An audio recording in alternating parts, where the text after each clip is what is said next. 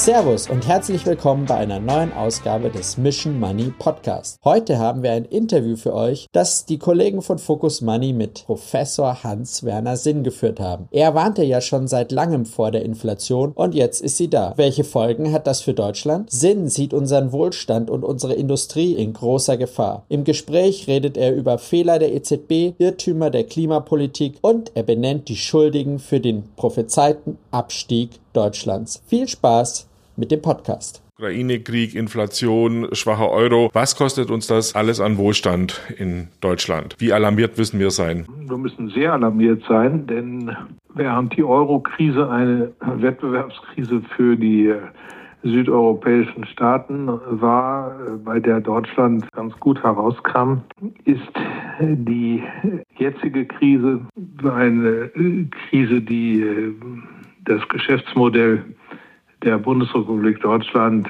massiv in Frage stellt und äh, zugleich erinnert an gesellschaftliche Verwerfungen der Vergangenheit, die durch Inflation hervorgerufen wurden. Wir hatten ja die Hyperinflation, ist ja jetzt 100. Jubiläum. Ist es tatsächlich, schlittern wir solchen Zeiten entgegen? Ist es so schlimm? Nein, es ist nicht so schlimm. Äh, davon kann nicht die Rede sein, aber es gilt natürlich der Grundsatz, wehret den Anfängen. Mhm. Äh, jede Inflation fängt mal klein an, wenn man sie nicht bekämpft. Und die EZB nach allgemeiner Meinung hat viel zu lange gezögert, aber jetzt, was Frau Schnabel in Jackson Hole gesagt hat, das klingt doch schon so, als hätte man jetzt den Ernst der Lage erkannt, oder? Ja, das muss ich sagen. Frau Schnabel hat jetzt eine Kehrtwende gemacht, nachdem sie vor einem Jahr die Inflationsgefahren äh, noch massiv äh, heruntergespielt hat, sogar noch im November letzten Jahres äh, hat die Führung der EZB von einem bloßen Inflationshuckel geredet. Ähm, hat man jetzt verstanden, dass man handeln muss. Allerdings ähm, sind die Kräfte in der EZB, die nicht handeln wollen, in hinreichendem Umfang nach wie vor in der Überhand.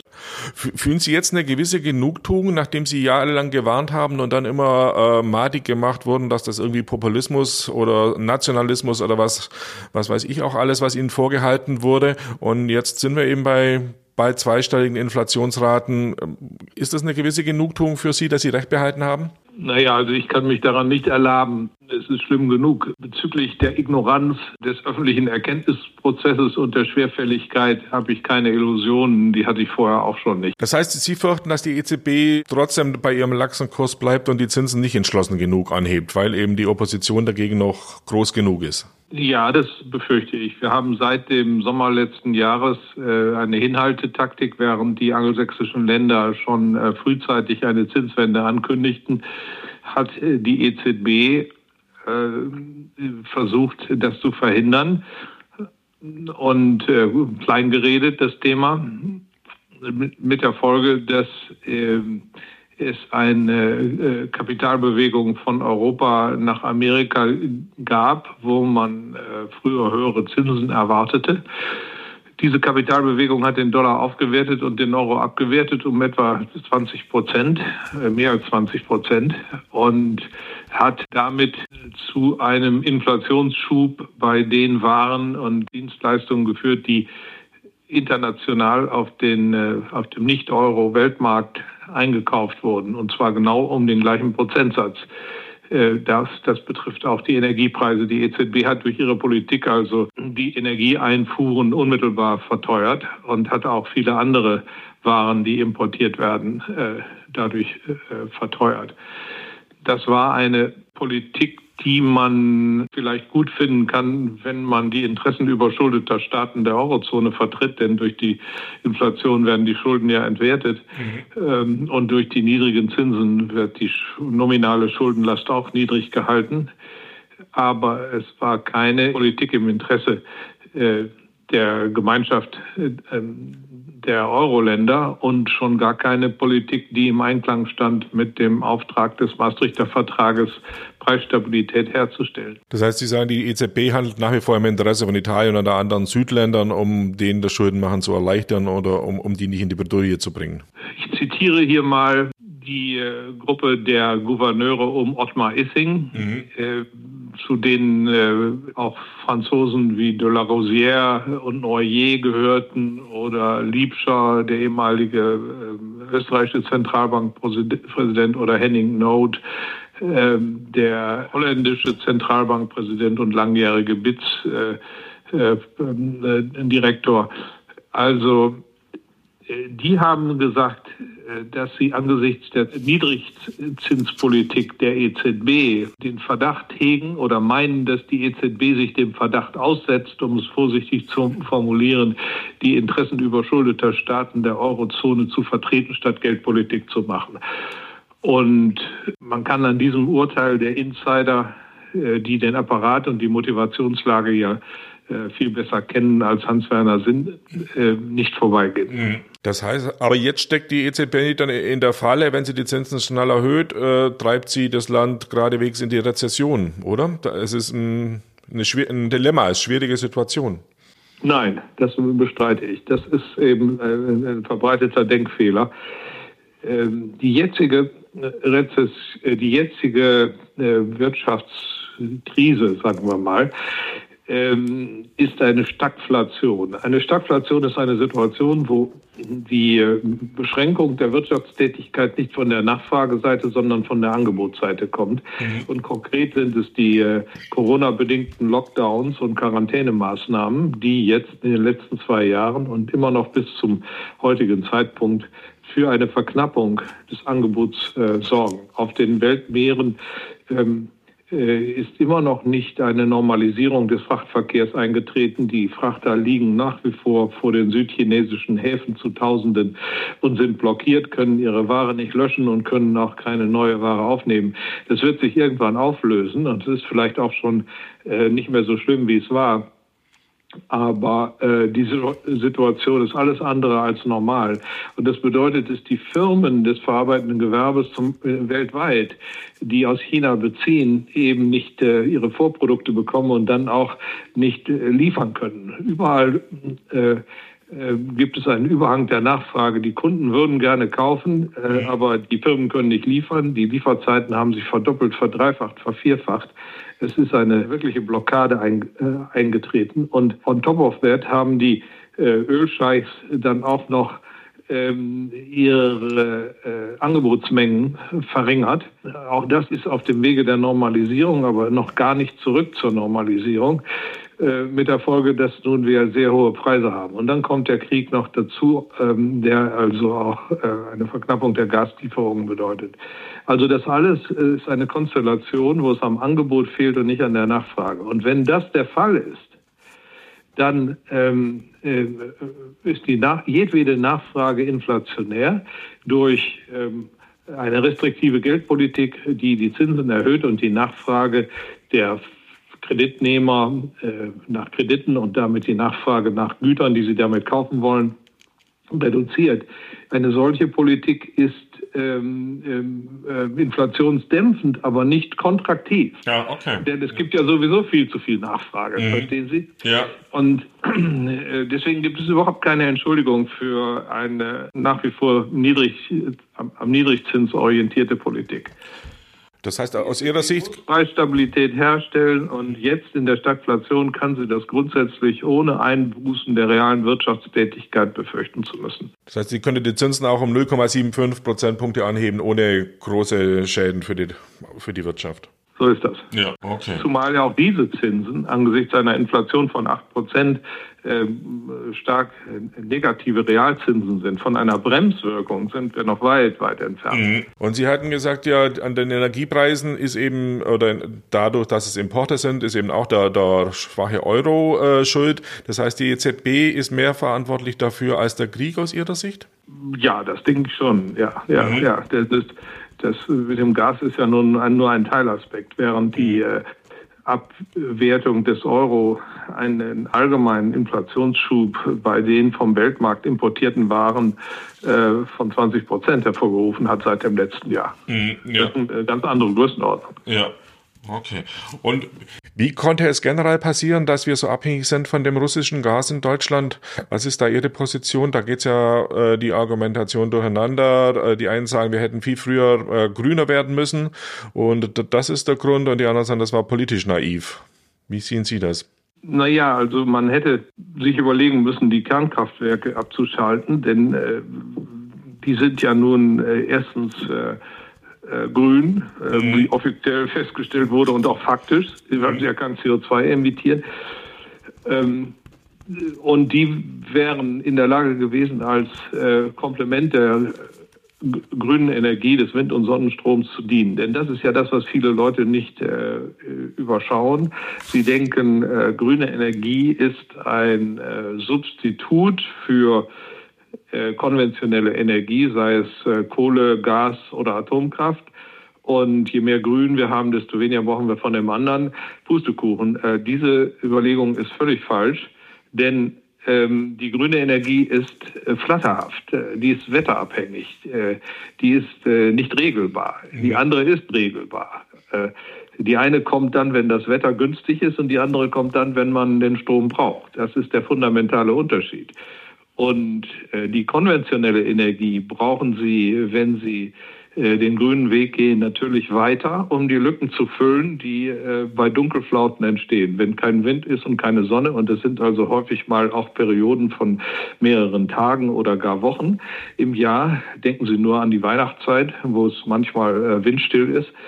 Äh, wochenlang.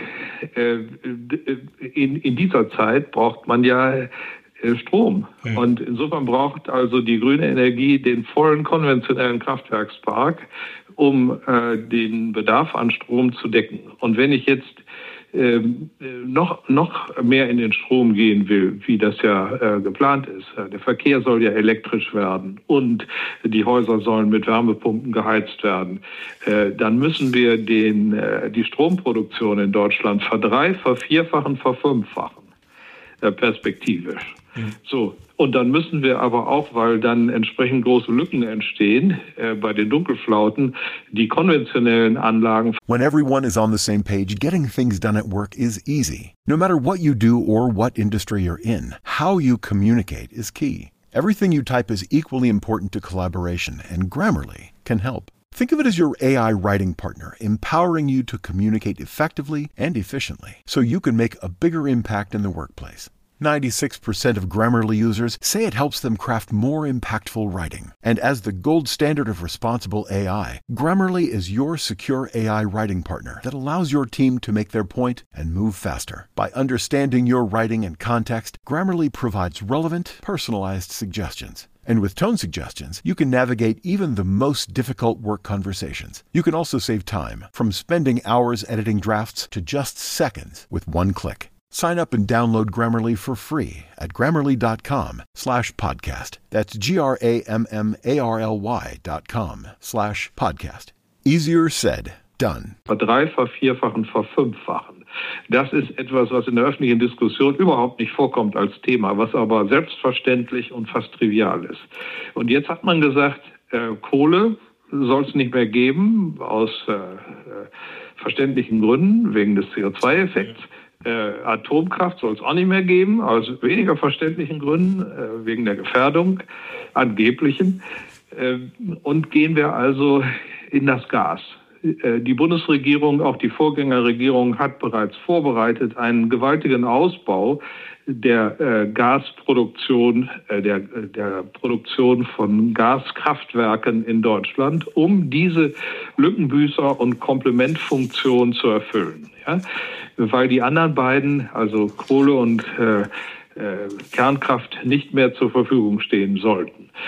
Und äh, damit hat sich diese Strategie, die durch den grünen Energiewandel hier erzwungen wurde, als äh, eine Strategie erwiesen, die uns in enormem Maße von Putin abhängig gemacht hat. Natürlich hätte es nicht Putin sein müssen, man hätte dann parallel LNG-Terminals vorher schon vorbereiten müssen, um dann wenigstens das teure ähm, Flüssiggas aus Amerika oder sonst zu kaufen. Aber das wurde ja alles nicht geschehen. Und insofern ist also die Krise, die jetzt äh, im Zusammenhang mit der Ukraine aufgetreten ist, eine unmittelbare Konsequenz dieses grünen Weges. Das mhm. übersehen viele. Ja. Aber Leute wie Frau Kempfert vom DIW, die sagen ja, das sei überhaupt kein Problem, man könnte auch die grüne Energie speichern. Da bin ich kein Fachmann. Wie, wie ist da Ihre Position? Also erstens, äh, heute sind keine Speichermedien äh, verfügbar. Mhm. Auf kurze Frist, das meint Frau Kempfert ja sicherlich auch nicht, äh, gibt es keine Möglichkeiten. Die paar Pumpspeicherwerke, die wir haben, können Sie absolut vergessen. Die sind ein Tropfen auf den heißen Stein. Die halten ein paar, ein paar Stunden, wenn es hochkommt. Und hier müsste ja ähm, gegebenenfalls über Wochen hinweg der Strom zur Verfügung gestellt werden. Zweitens, wirkliche Speichermöglichkeiten geben sich, ergeben sich nur durch den Wasserstoff. Der Wasserstoff ist ja nun ein Speichermedium. Man kann Wasserstoff mit Strom machen durch Elektrolyse und dann kann man also da äh, große Energiemengen tatsächlich vielleicht in vorhandenen Gasspeichern oder ähnlichen Speichern aufbewahren. Das Problem ist nur die Schleife vom Strom über den Wasserstoff und dann zurück äh, zur Verstromung vernichtet drei Viertel der Energie, äh, lässt also den Strom äh, viermal so teuer rauskommen aus dieser Schleife, wie er reingekommen ist. Und ähm, ist eben wohlstandsraubend, wenn ich mal so sagen darf, äh, weil er so teuer ist. Und hinzu kommen ja die ganzen äh, Anlagen, die man braucht. Bei der Vervierfachung, äh, die ich gerade hier zitiert habe, sind die Kosten der Anlagen noch gar nicht gerechnet. Und die sind auch sehr, sehr teuer. Also da reden wir eher über eine Verachtfachung oder Verzehnfachung äh, der, äh, des Stroms, der über die Speicher äh, Speicherung dann zu erwarten ist. Und äh, gut, alles ist technisch möglich, aber es beraubt uns unseres Lebensstandards und zwar dann in erheblichem Umfang. Ich bin sehr für die Wasserstofflösung. Äh, was sollen wir denn anders machen, wenn wir sonst nichts haben? Äh, das ist auf jeden Fall richtig. Nur äh, so leicht daherkommen tut das gar nicht, wie manche vermuten. Und sehen Sie eine Chance, dass man dann die äh, AKWs doch noch länger laufen lässt? Also die Grünen sind da sehr entschieden und, und sagen, dass, das geht äh, überhaupt nicht, egal wie, wie teuer der Strom noch wird und wie knapp und wie kalt der Winter noch wird. Äh, glauben Sie daran, dass die sich noch besinnen? Nein, da muss ich jetzt mal die Grünen in Schutz nehmen. Doch, ich habe den, den Vorsitzenden am Freitag gehört, der klang sehr so. Der, und hat auch dann auch großen äh, Applaus bekommen von seiner Klientel bei dieser grünen Veranstaltung, die ich besucht hatte. Na gut, er redet mal so, mal so. Ich habe ihn gestern Abend beim Fernsehen gehört und da hat er also äh, die Möglichkeit eingeräumt, ja. dass nach einem äh, äh Stresstest, der jetzt gerade gemacht wird, äh, man die Position hier revidiert. Also die Grünen sind da lernfähig und was bleibt ihnen denn anderes übrig? Habeck äh, hat als erster äh, die Notwendigkeit erkannt, über dieses Thema nachzudenken. Er wurde dann zurückgepfiffen, aber ich nehme an, er bleibt am Ball und äh, bevor wir also hier die Leute frieren lassen und die auf die Straße gehen, wie Frau Baerbock befürchtet, wird man die Atomkraftwerke anlassen. Aber so richtig viel bringt es ja tatsächlich nicht, selbst wenn man dafür ist, wie war das immer, zwei, drei Prozent oder so nur äh, leisten diese übrig gebliebenen drei Atomkraftwerke. Ja gut, aber ich meine, der grüne Strom ist ja auch nicht so umfangreich. Alle die, die sechs Atomkraftwerke, um die es geht, die drei, die letztes Jahr abgeschaltet wurden und die drei, die dieses Jahr abgeschaltet wurden, erzeugen 20 Prozent mehr Strom als äh, sämtliche photovoltaischen Anlagen in Deutschland. Wir bewegen uns ja hier bei dieser Diskussion sowieso im im, im marginalen Bereich. Mhm. Äh, was viele Leute übersehen, ist, wie gering noch die Bedeutung des Wind- und Sonnenstroms in Deutschland ist. Am Primärenergieverbrauch sind das gerade mal 5,5 Prozent. Und am äh, ähm, Endenergieverbrauch, man gibt da zwei Methoden, das zu rechnen, sind es 7,5 Prozent. Ja, äh, man will perspektivisch auf 100 Prozent. Wie soll das gehen? Und das will man in 23 Jahren. Das ist meine große Sorge bei dem Weg, den Deutschland hier eingeschlagen hat. Das hat äh, für mich stark utopische Aspekte, denn äh, wir haben seit 1990 ähm, die äh, den äh, CO2-Ausstoß äh, durch äh, die Abschaltung der DDR-Industrie und andere Maßnahmen um 40 Prozent reduziert bislang. Und das waren 32 Jahre. Und jetzt bleiben noch 23 Jahre. Und dann wollen wir die restlichen 60 Prozent schaffen. Das ist absolut utopisch, weil die low-hanging fruits, also die einfachen Möglichkeiten, ja alle ergriffen sind. Und wollen wir tatsächlich die westdeutsche Industrie jetzt auch nochmal abschalten, um einen ähnlichen Effekt zu erreichen? Das geht alles überhaupt gar nicht. Und es ist so enorm utopisch, dass ich mich nur wundern kann, wie ein Volk sich auf diesen Zug bewegen kann. Ich sage nicht, dass wir äh, nicht Anstrengungen unternehmen sollen, grün zu werden. Ich bin äh, der Meinung, dass die grüne Energie äh, durchaus eine Zukunft hat und dass sie einen wachsenden Beitrag zu unserer Energieversorgung leisten kann. Da gibt es bessere und schlechtere Möglichkeiten. Ich finde auch, dass der Staat durch CO2-Befreiung hier etwas machen kann. Aber man muss ja auf dem Teppich bleiben und realistisch die Dinge beurteilen. Äh, in dieser Größenordnung, wie das hier geplant ist, führt das nur zur Vernichtung ähm, der deutschen Wettbewerbsfähigkeit. Und äh, es führt im Übrigen kaum zu einem CO2-Effekt für die Welt, weil die, sofern es um handelbare fossile Brennstoffe geht, die wir hier weniger verbrauchen, nämlich Kohle und Öl und auch Gas, äh, muss man ja äh, davon ausgehen, dass diese Mengen dann anderswo auf der Welt verbraucht werden. Wir müssten sie ja schon auf deutschem Territorium also einlagern, also kaufen und sie dann ja. einlagern, damit keiner daran kann. Das ist ja eine, auch eine absurde Idee. Äh, nur zeigt sie, dass also die Politik diese Mengen nicht auf den Weltmärkten zu kaufen und sie freizugeben für die Chinesen und all die anderen, die hier nicht mitmachen, ja geradezu unsere Konkurrenten und potenziellen Feinde sind. Denken Sie an Taiwan, dass diese Politik absolut äh, kurzsichtig ist. Das Einzige, was wir für den, äh, den Klimaeffekt erreichen können, ist, dass wir die Braunkohle, die auf deutschem Territorium tatsächlich schon liegt, nicht mehr abbauen. Die geht dann nicht, der, der dort gebundene Kohlenstoff geht nicht in die Luft. Aber äh, bei allen anderen Brennstoffen fossiler Art äh, können wir gar nichts erreichen, wenn wir unilateral als Europäer die Nachfrage einschränken. Das war immer Ihr Argument, dass Sie sagen, es bringt überhaupt nichts, den Öl einzusparen, dann wird es woanders verbrannt, womöglich mit unter schlechteren Bedingungen noch und CO2-schädlicher als in Deutschland, wenn ich Nein, nicht CO2-schädlicher als in Deutschland. Alles Öl, was äh, Sie können Öl nicht wenig, so. mehr oder weniger CO2-schädlich verbrennen. Mhm. Die, äh, die, die Menge an Kohlenstoff, die gebunden ist im Öl, geht eins zu eins in die Luft. Mhm. Und zwar, ob sie das nun wirksam verbrennen oder unwirksam verbrennen, ob sie Maschinen, Wärmemaschinen haben, die viel Abwärme abgeben oder wenig. Äh, zwischen dem Kohlenstoff, den sie rausholen aus der Erde und dem Kohlenstoff, den sie entlassen in die Luft, besteht eine strikte Proportionalität.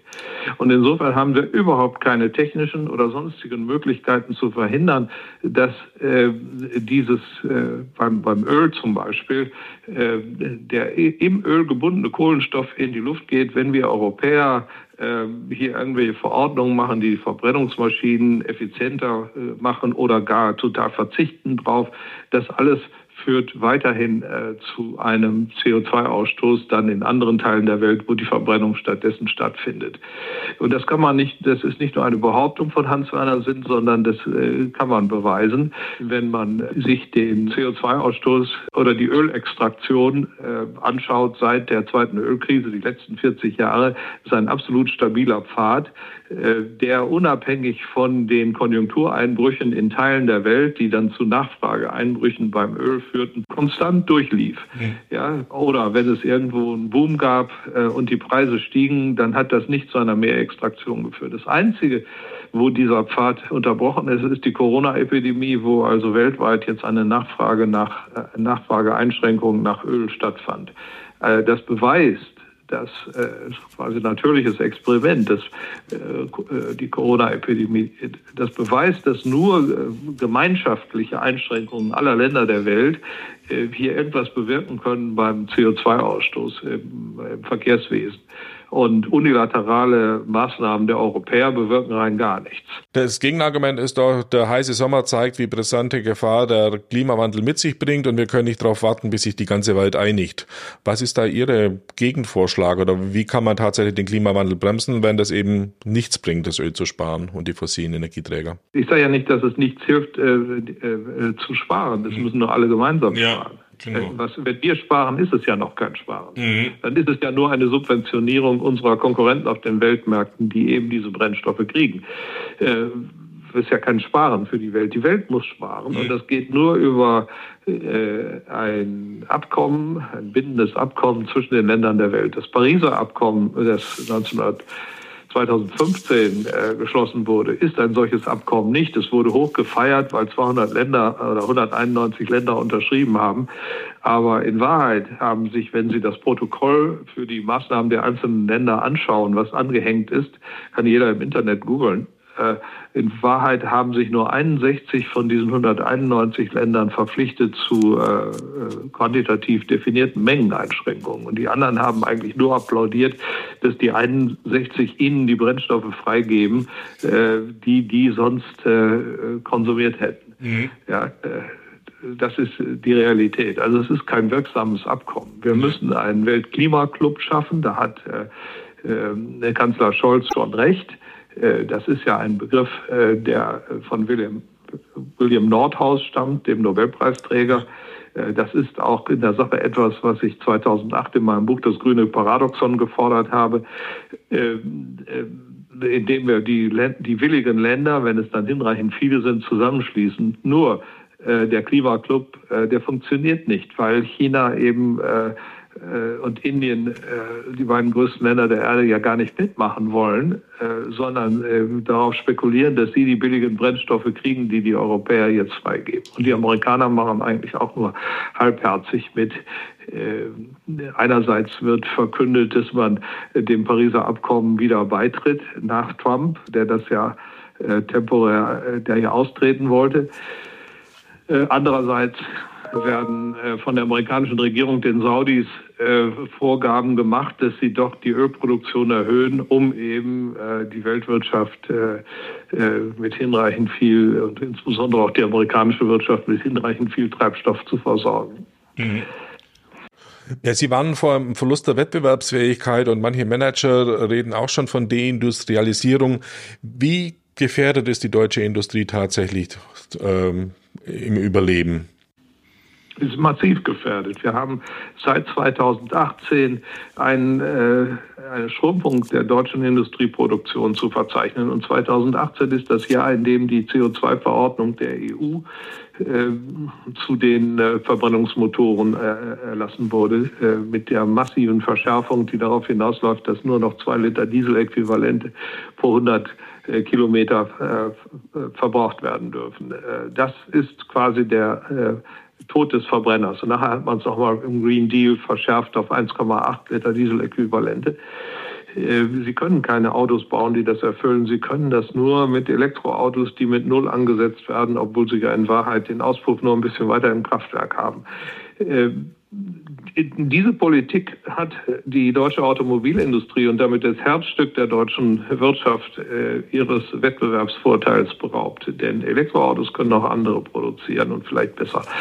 Wir sehen ja die Misere bei Volkswagen, äh, wo man jetzt gemerkt hat, dass man mit den Chinesen äh, äh kaum äh, den Wettbewerb bestehen kann bei den Elektroautos. Die deutsche Industrie oder Autoindustrie brüstet sich doch damit, dass sie auch für das Elektrozeitalter gewappnet ist und die Zeichen der Zeit erkannt hat und eben auch eine führende Rolle bei der Elektromobilität äh, spielen kann. Insofern ist es doch gar nicht schlimm, äh, umzusteuern und sich vom Verbrenner zu verabschieden. Man brüstet sich, äh, weil man individuell einen Weg findet, seine Gewinne zu halten. Nur die ganzen Zulieferer, die äh, ja, die Masse der Arbeitsplätze haben, äh, die äh, sterben uns äh, dabei. Das ist das Problem. Mhm. Die ähm, äh, großen Firmen, die ja häufig sowieso nur Baukastenfirmen sind, ich habe mal das Buch Basarökonomie ja, dazu geschrieben, ja, äh, die kaufen die Komponenten in Asien ein, die elektronischen Komponenten und, und, und stückeln sie hier zusammen.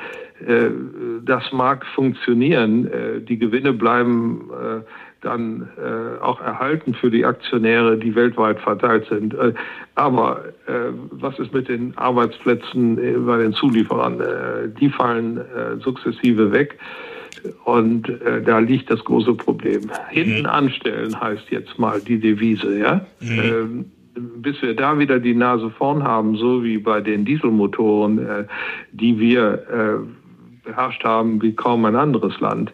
Äh, da wird noch sehr viel Wasser den Rhein herunterfließen. Und fürchten Sie dann auch, wenn die Gefahr für, von Wohlstandsverlusten so groß ist, dass die Leute auf die Straße gehen und dass es wirklich zu sozialen Unruhen führen könnte in Deutschland?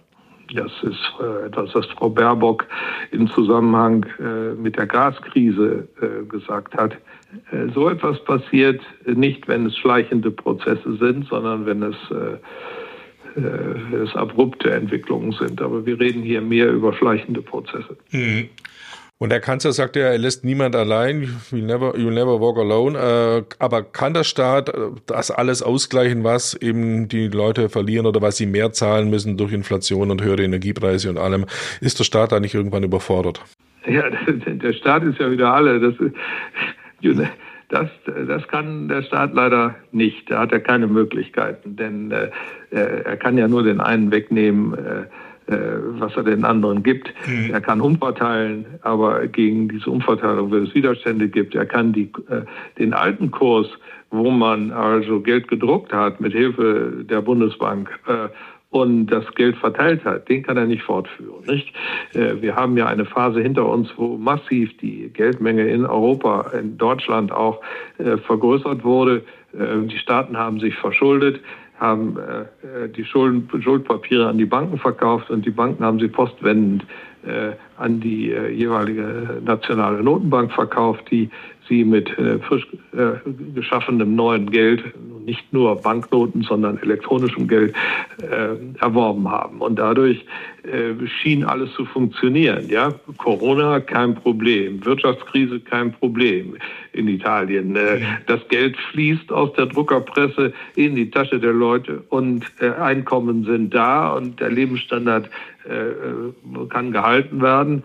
Äh, nur, dass auf, dass auf diese Weise die Geldmenge immer mehr steigt und dass das äh, imaginäre Einkommen sind, die gar nicht erwirtschaftet sind, äh, das haben viele übersehen. Und äh, jetzt sind wir in der Situation, wo Corona halt die Inflation angestoßen hat und wo die EZB ihre liebe Not hat diesen äh, Geldüberhang, äh, der äh, in den vergangenen Jahren geschaffen wurde, von einem Umfang von äh, äh rechnerisch 5,3 Billionen Euro, wenn ich es mal mit, mit der Mitte 2008 vergleiche und das alles in Relation zur Wirtschaftsleistung sehe, ähm, den nun sukzessive wieder zurückzufahren. Ich weiß gar nicht, wie das gehen soll. Mhm.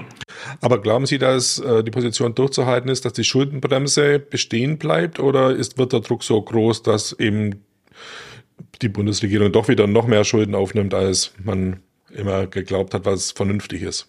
Finanzminister Lindner hat erklärt, und ich nehme ihn mal beim Wort, äh, dass er die Schuldenbremse einhalten wird. Mhm. Ähm, er muss sie auch einhalten, weil äh, jedwede Verschuldung äh, diesen inflationären Nachfrageüberhang noch weiter verstärkt, also in die Inflation geht. Die Zeit, wo letztlich Manna vom Himmel zu fließen, äh, zu fallen schien, äh, als äh, äh, man sich hemmungslos der Druckerpressen des Eurosystems bedient hat, die ist nun wirklich vorbei. Aber die hohen Energiepreise, sagen ja alle, sind nicht verträglich für die unteren oder auch selbst für die Mittelschicht. Und man bastelt ständig an, an neuen Milliardenpaketen, um es zu lindern. Das wird doch kommen. Und politisch ist es doch anders nicht durch, äh, zu überleben für die Bundesregierung. Ja, man wird Ausgleich äh, schaffen wollen. Und es ist eine ähm, demokratische Entscheidung ähm, unserer Regierung. Äh, das ist ein Verteilungsthema, wo ich mich als Ökonom gar nicht äußern möchte. Mhm. Ähm, die Möglichkeit gibt gibt es. Man muss nur dann äh, Ross und Reiter benennen und sagen, wem man das Geld wegnehmen will, dass man denen geben will, die jetzt hohe Energiepreise haben. Das sind ja wiederum fast alle. Mhm. Äh, äh, da beißt sich die Katze in den Schwanz. Ich weiß es nicht. Die Politik ähm, will gerne Geld verteilen, hofft, dass sie es weiter über die Druckerpresse kann, mit Hilfe der Zentralbanken. Aber äh, das geht ja nicht, weil es noch inflationärer ist. Äh, dann wird sie erwischt durch die äh, nicht mehr äh, beherrschbare Inflation. Und wer bezahlt dann am Ende für die Krise? Wo, sie, wo werden die, wen werden die Wohlstandsverluste treffen? Sie werden äh, uns alle treffen. Höhere Energiekosten sind nun mal höhere Energiekosten. Mhm. Die Importe werden teurer. Kann den einen mehr oder weniger treffen. Der Staat kann sich da einmischen und die Lasten verteilen. Aber die Summe der Lasten ist ist, ist nun mal, wird nun mal nicht vom lieben Gott getragen. Und mhm. wenn es äh, über Verschuldung probiert wird, dann tragen die Sparer und die Rentner, äh, die um ihr äh, Vermögen gebracht werden über die Inflation, die Lasten. Irgendwer trägt die Lasten. Der liebe Gott hilft nicht mit. Und Sie sagen, äh, wir werden ärmer und nicht nur auf kurze Sicht und, und eine kleine Dalle, sondern es ist ein längerfristiger Prozess, wenn ich Sie richtig verstanden habe. Der längerfristige Prozess hat mit, dem, mit der Beschädigung der Wettbewerbsfähigkeit durch die grüne Energiewende massiv zu tun. Mhm. Das ist etwas, was uns wirklich ärmer machen wird. Ähm, wenn es uns reicher machen würde, würde der Staat ja nicht das erzwingen müssen, indem er die konventionellen Energien verbietet, äh, sondern würde es ja alles von, durch Marktprozesse von alleine passieren. Also der Zwang äh, ist der Beweis dafür, dass die billige Energie durch eine teure ersetzt wird und die macht eben alle ärmer. Das ist immer die Hauptsache. Ähm, die Inflation führt zu Umverteilungseffekten, die ähm, äh, die Schuldner reicher und die äh, äh, Gläubiger, nämlich die Sparer, ärmer macht. Mhm. Lebensversicherungsverträge äh, verlieren an Wert. Äh, andere nominalwert gesicherte Forderungstitel, wer Staatspapiere hat, äh, gehört zu den Verlierern. Also es sind massive Umverteilungseffekte zwischen Schuldnern und Gläubigern da und allerdings auch international. Denn ähm, Deutschland ist ja ein Land, das durch die großen Exportüberschüsse ähm, äh, zwar äh, sehr viel direkte Investitionen im Rest der Welt finanzieren konnte, aber vor allem eben Finanzinvestitionen getätigt hat. Und die werden ja ebenfalls entwertet durch die Inflation. Denken Sie auch nur an die Targetzahlen. Das sind äh, mhm. äh, kreditähnliche Forderungen äh, der Bundesbank im Eurosystem weil die Bundesbank in der Vergangenheit Zahlungen aus dem Ausland kreditiert hat. Die liegen bei 1100 Milliarden Euro und 8% Inflation sind eben knapp 100 Milliarden Euro. Ja? Mhm. Also das muss man mal genau ausrechnen, ja. Äh, was die Zahlen hier sind. Und hat die Inflation, wird die aus Ihrer Sicht noch weiter steigen oder hat sie den Höhepunkt schon erreicht, wie manche uns hoffen lassen? Ich glaube nicht, dass sie den Höhepunkt erreicht hat. Das sieht man an den gewerblichen Erzeugerpreisen, die am aktuellen Rand um 37 Prozent gestiegen sind. Äh, und die haben einen Vorlauf gegenüber äh, den Konsumentenpreisen von dem Schnitt drei Monaten. Mhm. Das heißt also, hier steht noch was bevor. Nicht so, es ist nicht so, dass die sich eins zu eins übertragen in die Konsumentenpreise, sondern nur zu etwa einem Drittel. Aber ein Drittel von 37 Prozent ist eben äh, mehr. Auf jeden Fall zweistellig, ja. Müssen wir dem allen jetzt, äh, sind wir dem schutzlos ausgeliefert oder kann der Sparer sich wehren? Soll er Gold kaufen, schnell in Schweizer Franken flüchten oder Gibt es da einen praktischen Rat, was man tun kann? Die, die, Sparer in ihrer Summe haben keine Möglichkeit, dem auszuweichen, denn die äh, Geldbestände, die sie halten, äh, äh, können sie ja nicht abstoßen. Mhm. Wenn sie sie abstoßen, wenn der eine es gelingt, wenn dem einen es gelingt, ein Wertpapier zu kaufen und das Geld herzugeben, dann hat das Geld ja der, ja der andere. Also, ja. Es ist ein Nullsummenspiel. Vielen Dank, auch wenn die Aussichten nicht so richtig erfreulich klingen, die Sie äh, jetzt prophezeit haben.